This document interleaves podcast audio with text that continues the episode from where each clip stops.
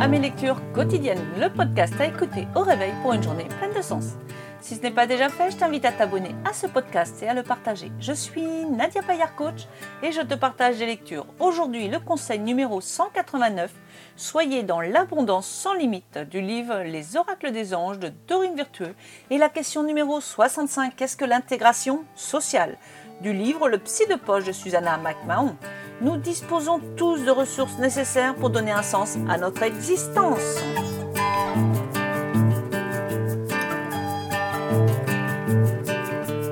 Bonjour, bonjour. Aujourd'hui nous sommes le mardi 7 juillet 2020, 189e jour de l'année et il reste 177 jours pour finir cette année. Et nous fêtons les Raoul.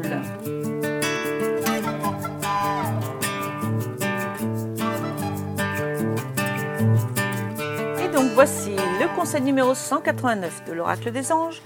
Soyez dans l'abondance sans limite. Tout ce dont vous avez besoin est à votre disposition en cet instant même. L'univers est tel une entreprise capable de vous fournir tout ce que vous voulez. Lorsque vous avez un désir, tout s'active dans l'entrepôt. La commande que vous avez passée est préparée en vue de son expédition tant et aussi longtemps que vous maintenez les mêmes pensées positives ou que vous les envoyez avec foi vers l'univers, votre colis est assuré d'arriver promptement. En revanche, si vous changez d'idée et qu'un désir conflictuel occupe vos pensées, ou bien si vous avez l'impression que votre souhait ne se matérialisera pas, il y aura un retard dans la livraison. Vous pouvez obtenir tout ce que vous voulez. Il suffit de déterminer l'objet de votre désir et d'avoir confiance que vous le recevrez. Nous, les anges, pouvons nous vous aider à préciser vos désirs pour leur donner la forme la plus pure et la plus élevée si vous le demandez. Mais en dernier ressort, c'est à vous que ces choix incombent. Lorsque vous demandez que vos désirs se réalisent, l'abondance que recèle l'univers n'en sera pas diminuée. Vous pouvez donc recevoir cette abondance sans jamais enlever rien à personne. Vous méritez de voir vos désirs se réaliser, comme tous les enfants de Dieu le méritent. C'est pourquoi le Créateur s'est assuré que l'abondance des réserves soit sans fin. Pensée du jour. L'univers répond à mes besoins avec abondance et constance. Tout ce que je désire est à ma disposition pour autant que je maintienne mes pensées toujours positives. Lorsque j'accepte les bienfaits qui me sont offerts, l'abondance ne diminue pas pour les autres, bien au contraire. Je mérite ces cadeaux comme tous les êtres les méritent aussi. Plus je m'autorise à recevoir, plus je peux alors donner à mon tour.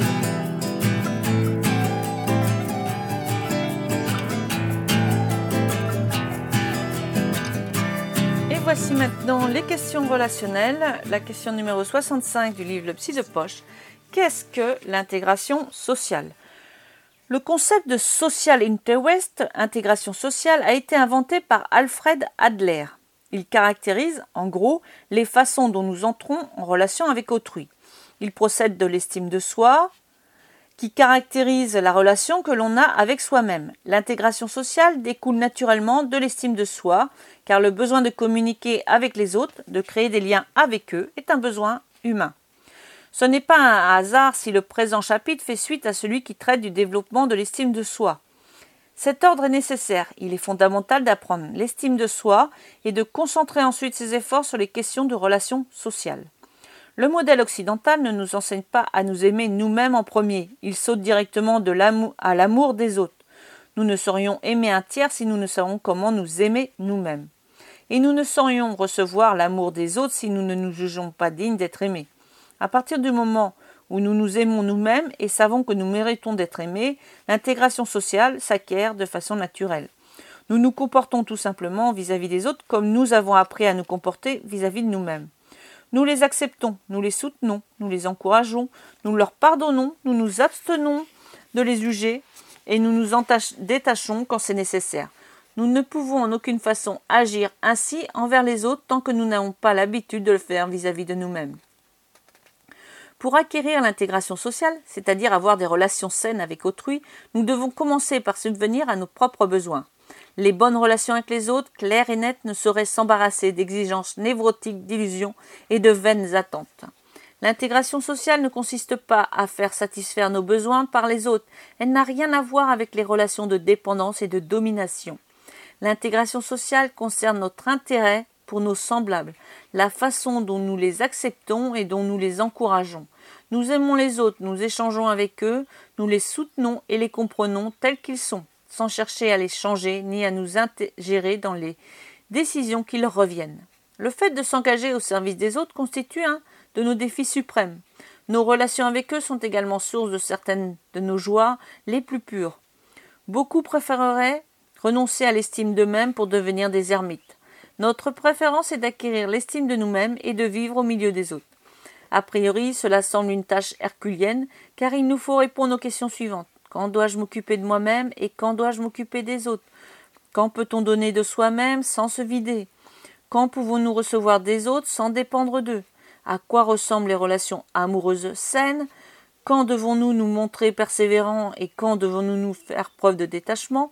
Comment cultiver l'estime de soi quand personne autour de nous n'a choisi de le faire ni de se rendre même compte de ce que cela signifie? J'espère que le lecteur trouvera dans les pages qui suivent les réponses à ces questions délicates. Voilà pour cette question. Donc demain, qu'est-ce qu'une relation interpersonnelle harmonieuse? Et la question numéro 67, qu'est-ce que qu'est-ce qu'un codépendant?